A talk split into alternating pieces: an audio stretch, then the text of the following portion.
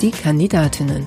Der Audio-Fragebogen zur Bundestagswahl 2021. Mein Name ist Susanne Lang. Ich bin Journalistin und werde bis September Politikerinnen, die direkt für den Bundestag kandidieren und Lust auf das Podcast-Projekt haben, zu ihrem Engagement befragen. Was treibt sie an und wie wollen sie Politik verändern? Diesmal mit Beate Hane-Knoll. Geboren 1961, Krankenschwester, Betriebsrätin bei den städtischen Kliniken in Köln, Kommunalpolitikerin und Direktkandidatin für die Linke im Wahlkreis 101, Leverkusen, Köln 4. Frau Hanne-Knoll, wann war für Sie klar, ich möchte Abgeordnete im 20. Deutschen Bundestag werden? Das war für mich Anfang des Jahres 2021 klar. Ich hatte mir überlegt, ob ich es nochmal machen wollte. 2017 bin ich schon mal als Direktkandidatin angetreten, hatte da äh, Spaß dabei. Es war sehr interessant, äh, die Menschen kennenzulernen, die sich dafür aufstellen, unter anderem Herrn Lauterbach und andere Kandidatinnen und Kandidaten ähm, und auch mit den jungen Leuten vor allen Dingen in Kontakt zu kommen bei den Podiumsdiskussionen fand ich sehr interessant.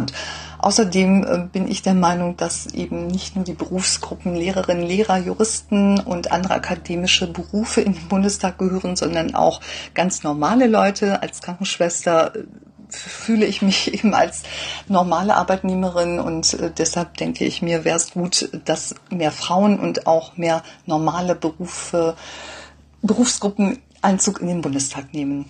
Was war die größte Hürde auf dem Weg zu Ihrer Kandidatur? größte Hürde, ähm, würde ich sagen, ist erst nach der Kandidatur entstanden, dadurch, dass man ja schauen muss, wie man seine Zeit einteilt, wie man das berufliche halt und vielleicht auch ein bisschen Privatleben mit dem Wahlkampf verbindet. Ähm, das ist durchaus eine Herausforderung. Da ich äh, freigestellte Betriebsrätin bin, habe ich da durchaus Freiheiten und kann mir das ein bisschen einteilen, kann mal Überstunden nehmen oder auch durchaus zwischendurch mal Urlaubstage. Ähm, das klappt eigentlich ganz gut. Und ansonsten gab es Zustimmung ähm, von meinem Ortsverband und Leverkusen hatte jetzt auch keine Kandidatin. Es sollte auf jeden Fall eine Frau in unserem Wahlbezirk sein und letztendlich fiel dann die Wahl auf mich und ich hoffe doch, dass ich einen guten Job mache und äh, bin da durchaus unterstützt worden von einigen äh, Genossinnen und Genossen. Erklären Sie in drei Sätzen, was Sie als Bundestagsabgeordnete erreichen wollen. Ähm, ich möchte zum einen erreichen, dass es eine gesetzliche Personalbemessung in der Pflege geben wird, sowohl der, im Krankenhaus als auch in der Altenpflege und ambulanten Pflege. Das ist mir sehr wichtig. Die Arbeitsbedingungen der Kolleginnen und Kollegen die in diesem Bereich arbeiten, sind äh, wirklich ähm, nicht gut. Das wissen ja alle. Alle reden vom Pflegenotstand. Natürlich sind auch andere Berufsgruppen durchaus äh, durch Arbeitsverdichtung betroffen und brauchen auch solch eine Personalbemessung. Aber Verdi, die Gewerkschaft, äh, in der ich mich auch engagiere, hat das jetzt erstmal auf die Pflege so bezogen. Ähm, und es muss auf jeden Fall was anderes her als das, was Herr Spahn sich ausgedacht hat, diese äh, Personaluntergrenzenverordnung. Das äh, macht nämlich gar keinen Sinn, weil das nicht abbildet, was wirklich an personellen ähm, Möglichkeiten vorhanden sein muss, um Patienten gut zu betreuen und keine gefährliche Pflege in den Krankenhäusern, Altenpflegeheimen und in der ambulanten Pflege ähm, stattfinden zu lassen. Außerdem bin ich auch für die Abschöpfung befristeter Anstellungen. Ähm, dagegen würde ich mich auch ähm, richten wollen in meiner Arbeit, in der politischen Arbeit, dass es eben höchstens bei Erziehungsurlaub oder vergleichbaren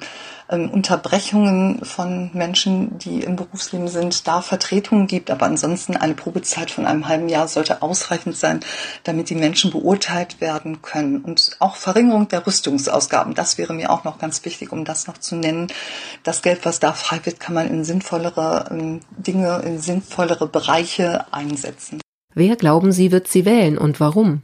Ich hoffe doch, dass ähm, mich Menschen wählen werden, die ähm, schätzen, dass das Soziale mit dem Ökologischen ähm, zu vereinbaren ist, die das Programm der Linken sich äh, durchaus mal ein bisschen intensiver angeschaut haben und zu dem Schluss gekommen sind, dass die Linken nicht nur irgendwelche Utopistinnen und Utopisten sind, die irgendwelche merkwürdigen Vorschläge vorhaben, sondern ähm, eben auch Dinge mal ansprechen und auch unpopuläre Entscheidungen treffen würden, eben zum Beispiel die einmalige Vermögensabgabe, die bei vielen Menschen vielleicht auf Unverständnis erstmal stößt, aber die durchaus eben einen großen Erfolg haben kann, wenn man denn die wirklich, wirklich Reichen ähm, ein bisschen zur Kasse bittet, weil das, was letztendlich nach der zweiten Million an Geld vorhanden ist, das soll ja nur besteuert werden und ähm, das können diese Menschen durchaus abgeben, um insgesamt der Gesellschaft halt einen solidarischen Dienst zu ähm, erweisen, gerade in Zeiten nach Corona. Viel Geld wurde ausgegeben vom Staat. Da sind große Engpässe, finanzielle Engpässe, die jetzt äh, auf die Bevölkerung zukommen. Wir möchten, dass das eben nicht bezahlt wird durch alle Leute, die ähm, davon betroffen sind, ähm, die ihre ihr Einkommen eben für andere Dinge haben müssen. Die sollen nicht noch zusätzlich belastet werden, sondern eben, wie ich schon sagte, die wirklich reichen Leute können da von ihrem Geld was abgeben. Ihr bisher größter politischer Erfolg war? Ähm, ich kann auch noch nicht so große politische Erfolge vorweisen. Ich bin ähm, im Herbst vorigen Jahres in die Bezirksvertretung Köln-Mülheim hineingewählt worden, habe jetzt zusammen mit ähm, meinem Kollegen Herrn Barkisch ähm, eine Fraktion bilden können. Das ist natürlich immer besser, als wenn man als Einzelmandatsträgerin und Trä oder Träger äh, in der Kommunalpolitik arbeitet. Und zusammen haben wir schon viele Anträge und Anfragen gestellt, die durchaus der Bevölkerung im Rechtsrheinischen in Köln zugutekommt. Wir sind natürlich auch immer darauf bedacht, die Anregungen der Bürgerinnen und Bürger entgegenzunehmen, um das dann umzusetzen. Zusammenarbeit gibt es auch mit den Grünen und äh, mit einem Kandidaten, nicht Kandidaten, mit einem Mandatsträger der von der Partei. Das klappt ganz gut, weil es da viele Schnittstellen gibt. Ähm, genau, das ist denke ich mir, meinen Ansporn, ähm, da auch weiterzumachen in der Kommunalpolitik für die Menschen vor Ort eben ähm, da zu sein und Dinge, die sie bewegen, aufzunehmen und in die politischen Gremien zu tragen und äh, die auch umzusetzen. Vielleicht eine kurze Nachfrage dazu. Also Sie meinten Kollege aus der Partei. Also ich hatte das immer eher als tatsächliche Satirepartei wahrgenommen. Das heißt aber, Sie arbeiten richtig äh, lokalpolitisch dann zusammen.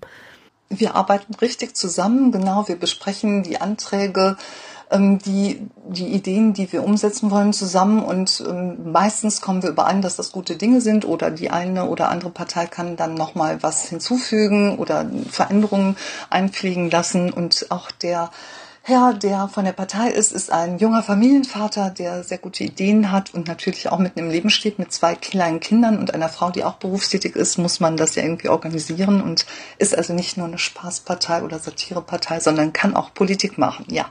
Welche Ecken sollte man in Ihrem Wahlkreis einmal gesehen haben? Ich fange mal mit, an mit den sehr schönen Ecken, die man mit dem Fahrrad ähm, genießen kann. Am Rhein entlang innerhalb von Köln ist das eine tolle Fahrradstrecke und im Leverkusener Bereich ist das halt die Dünn oder die Wupper, die man entlang fahren kann. Und da hat man wirklich tolle Landschaften, die man sehen kann, genießen kann, bei gutem Wetter möglichst. Jetzt im Spätsommer ist das ja eine tolle Sache, aber auch zum Wandern lädt äh, der, das Bergische Land natürlich ein. Dann gibt es einen Kölnpfad, der über 100 Kilometer ist und einmal rund um Köln führt. Das ist auch sehr sehenswert. Man kann an ähm, eben durch Wälder, Felder sehr abwechslungsreich, aber auch an kulturellen ähm, Gebäuden vorbeikommen, zu denen dann auch zum Teil näher was erläutert wird.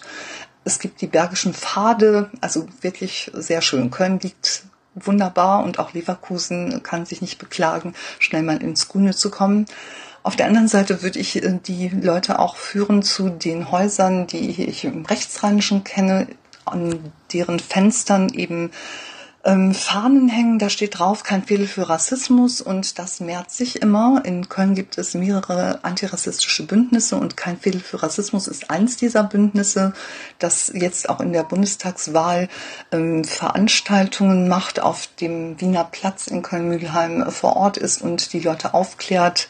Das ist eine tolle Arbeit und eben sichtbar durch diese Fahnen an den Fenstern. Was nervt Sie in Ihrem Wahlkreis am meisten? Mich nerven vor allen Dingen die Autos. Ich bin äh, Radfahrerin, benutze das Auto, das wir zwar haben, so gut wie nie, ganz, ganz, ganz, ganz selten. Ansonsten fahre ich Fahrrad oder auch schon mal mit der Straßenbahn oder dem Bus. Und die vielen Autos äh, sollten möglichst ähm, in der Innenstadt auf jeden Fall nicht mehr sein. Eine autofreie Innenstadt, das wäre eine tolle Sache.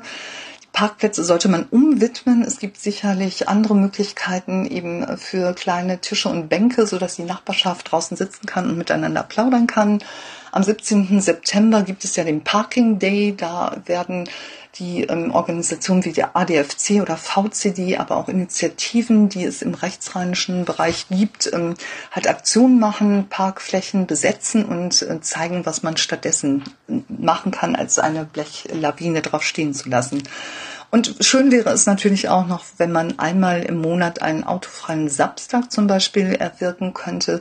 Bremen hat das mal gemacht für eine bestimmte Zeit. Ich glaube, Blauer Samstag hieß das. Das würde ich mir für Köln oder Leverkusen durchaus auch wünschen. Wenn Sie noch einmal jemand danach fragt, wie Sie das Mandat mit dem Privatleben vereinbaren wollen, dann dann würde ich der Person sagen, dass das durchaus machbar ist. Man kann es organisieren. Klar braucht man viel Zeit äh, für Gremiensitzungen, zur Vorbereitung, mit anderen Leuten zu reden, zu Veranstaltungen zu gehen oder zu irgendwelchen Festen. Aber das macht ja durchaus Spaß, bereichert das Leben und ähm, kann ja Teil des Privatlebens dann eben werden. Ähm, es gibt sicherlich die einen oder anderen Familienmitglieder, die schon mal sagen, naja, die Zeit, die du mit Politik verbringst, könntest du auch mit mir verbringen. Ähm, mein Mann zum Beispiel, aber ich denke, man kann da ein gutes Gleichgewicht finden, wenn man es denn möchte. Und schön wäre es natürlich auch, wenn der Ehepartner oder Partnerin jeweils hinter demjenigen steht, der Politik ähm, macht und äh, versucht, die Gesellschaft halt ein bisschen zum Besseren zu verändern. Das würde ich mir wünschen. Ist nicht immer der Fall, aber gut, ich kann damit leben und finde das nicht so dramatisch. Ob auf Twitter oder am Wahlkampfstand, was war das Dümmste, das Sie im Zusammenhang mit Ihrem politischen Engagement bisher gehört haben? Ähm, das Dümmste, aber ich würde sagen, dass die Linke halt keine Lösung hat, äh, dass die Linke ja utopische Dinge möchte, die man nicht umsetzen kann. Ich finde, das ist eben nicht so, sonst wäre ich nicht bei der Partei.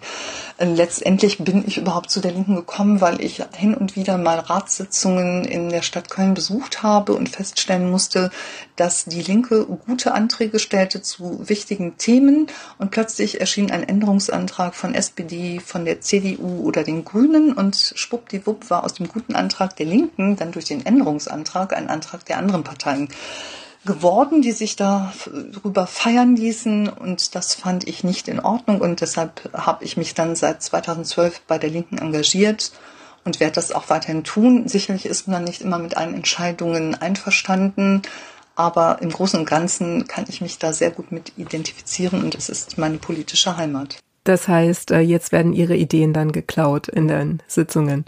Ja, in der Bezirksvertretung, in der ich ja politisch aktiv bin, ist das jetzt nicht der Fall. Da machen alle eigentlich ihre eigenen Anträge oder gemeinsam halt mit den Parteien, mit denen man zusammenarbeitet. Aber im Rat der Stadt Köln durchaus, da wird geklaut und es kam auch schon vor, dass Anträge, Entwürfe von Anträgen, die mal über einen Arbeitskreisverteiler verschickt wurden, dann plötzlich bei anderen Parteien, zum Beispiel den Grünen, auftauchten und früher ähm, im Ratssystem erschien als der der Linken. Das ist natürlich nicht nett.